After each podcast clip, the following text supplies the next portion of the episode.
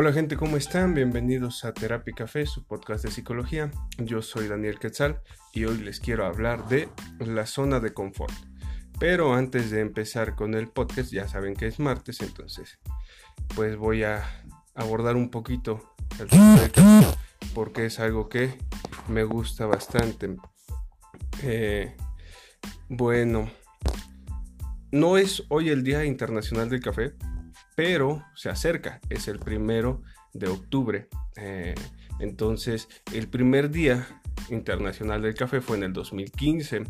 Eh, se realizó en Milán y tiene la intención de promover pues el, el, uso del café como bebida, ¿no? Entonces es un muy bonito día, tiene bastante poco que se empezó a, hacer, a internacionalizar, eh, vaya, celebrarse un día internacional para algo que lleva pues bastante tiempo. Aquí en México pues el café pues ya tiene, me parece que es del siglo XVII, XVIII por ahí, que empezó a consumirse más en México y fíjense, eh, está bastante curioso porque el, nuestra bebida era el chocolate o el pozol. Ah, por cierto, hoy es el Día Internacional, el Día Nacional del Maíz, que es un día muy bonito.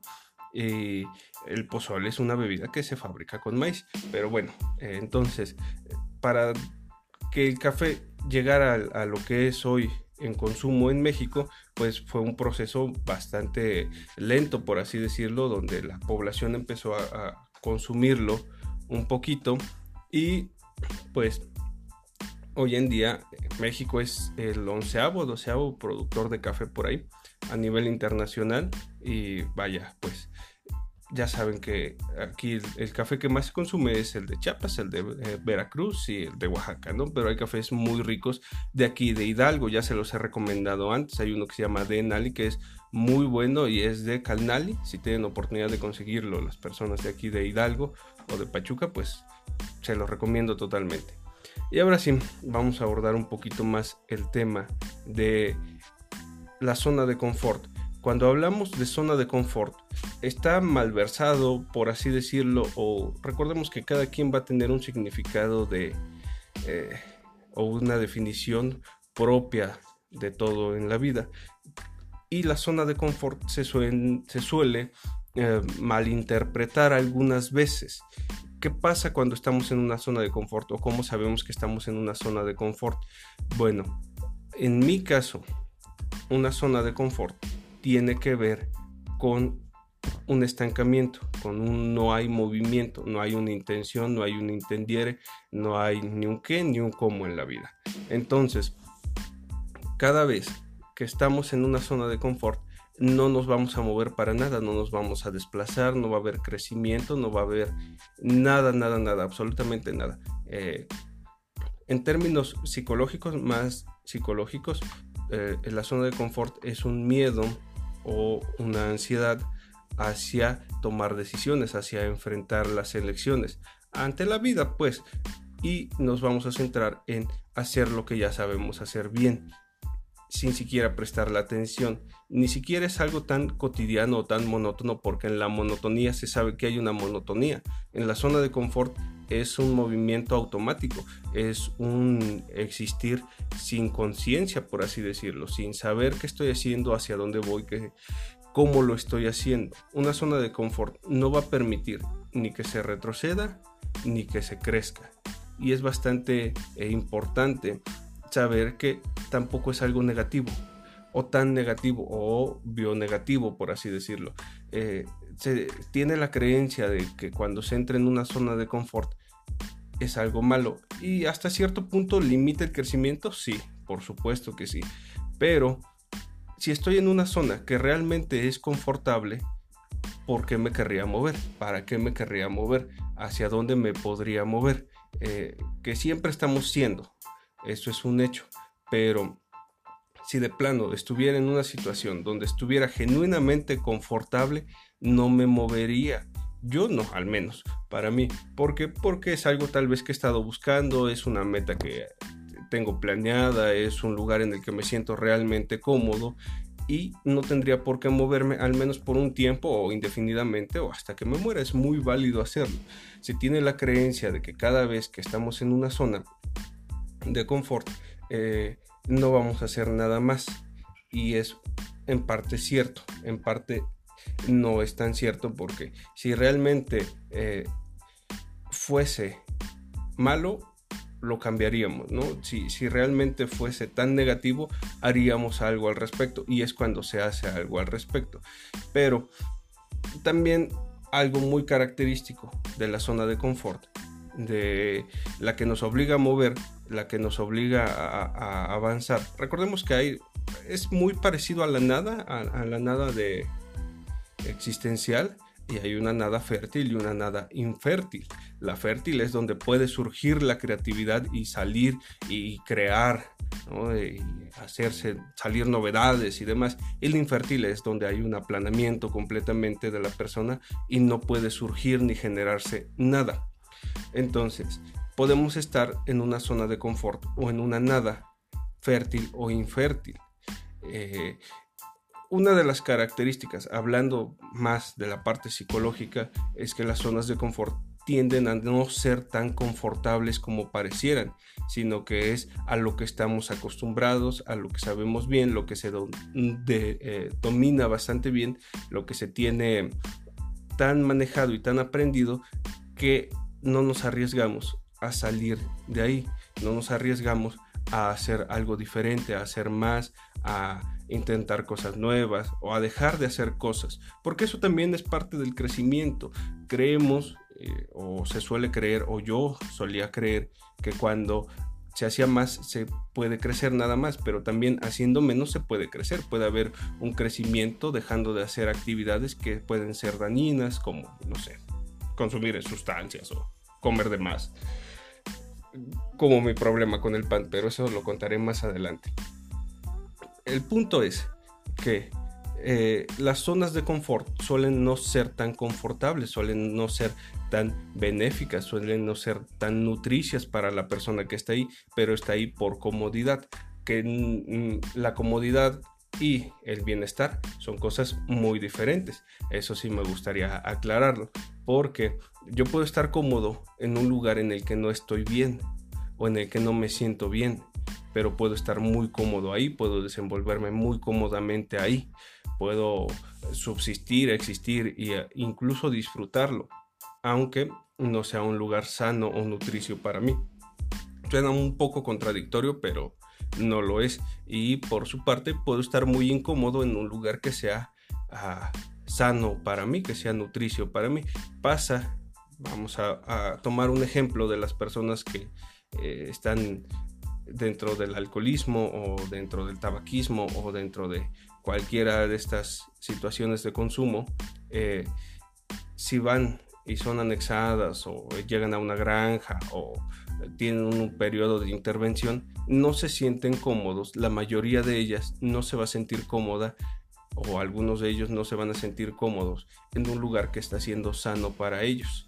sano entre comillas, ¿no? Entonces, es bastante importante saber que la zona de confort va a depender de cada persona y es muy importante cuando alguien más nos platica o nos cuenta o nos ah, comenta sobre la situación que está, que no le llamemos así, que no le digamos eso, que, que, no lo usemos tan a la ligera. Esto es un comentario muy personal, ¿no? Porque la otra persona pudiera interpretarlo de alguna otra forma. Si yo te digo a ti que estás en una zona de confort, no necesariamente va a ser algo negativo. Puede ser algo también positivo, puede ser una zona que has construido con mucho tiempo y mucho esfuerzo y no quieres moverte de ahí. ¿Por qué? Porque te trae beneficios. Recordemos que las zonas de confort también van a traer beneficios a las personas que los estén que, estén viviendo en ellas. Por eso están ahí, por eso es confortable, aunque no sea sano o nutricio. Una ganancia secundaria, una ganancia primaria, una ganancia consciente o inconsciente, va a estar ahí para que la persona pueda seguir ahí. Y no necesariamente son situaciones malas o situaciones dañinas pero bueno, eh, cuando entramos a una zona de confort, cuando entramos a una zona de confort, déjenme reestructurar esta pregunta. tal vez en un trabajo, pudiera ser en una relación, pudiera ser en una universidad. Cuando estamos en un trabajo y no aceptamos otro porque estamos cómodos en lo que estamos, aunque el siguiente trabajo sea mejor, pero implica más riesgos, muy probablemente estés en una zona de confort. Y esto se los comparto porque me pasó recientemente. Me hablaron hace unas semanas. Eh, Dice Aline que porque es el lugar en el que se siente segura. Claro, justo ejemplificando esto con su comentario, hace unas semanas me hablaron para ofrecerme un trabajo mucho mejor remunerado del que tengo, pero solo era por tres meses, más o menos. Y era dejar, pues, era mudarme de ciudad y irme a trabajar a otro lado de tiempo completo.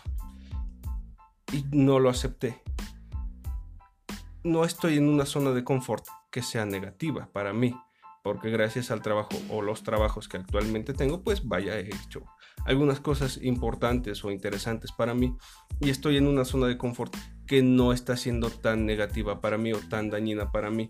Eh, y no decidí no arriesgarme. Yo estoy consciente en este momento de que arriesgarme por un muy buen sueldo durante tres meses implicaba dejar muchas cosas aquí y empezar de cero por tres meses de sueldo. No es algo que me convenciera. Habrá quien sí, habrá quien dirá yo lo voy a hacer sin ningún problema y dichosos ellos. Pero esta zona en la que me encuentro en este momento de mi vida me ha costado construirla, me ha costado traerla al frente y, hacerla presente. Y por eso es que decidí no dejarla por tres meses. Si hubiera sido un año, si hubiera sido tres, cuatro años, vaya, pues sin dudarlo tanto me, me aviento. Pero es a lo que voy. No todas las zonas de confort son negativas ni positivas. Eh, pueden serlo, claro. Pero hasta qué punto son positivas o negativas.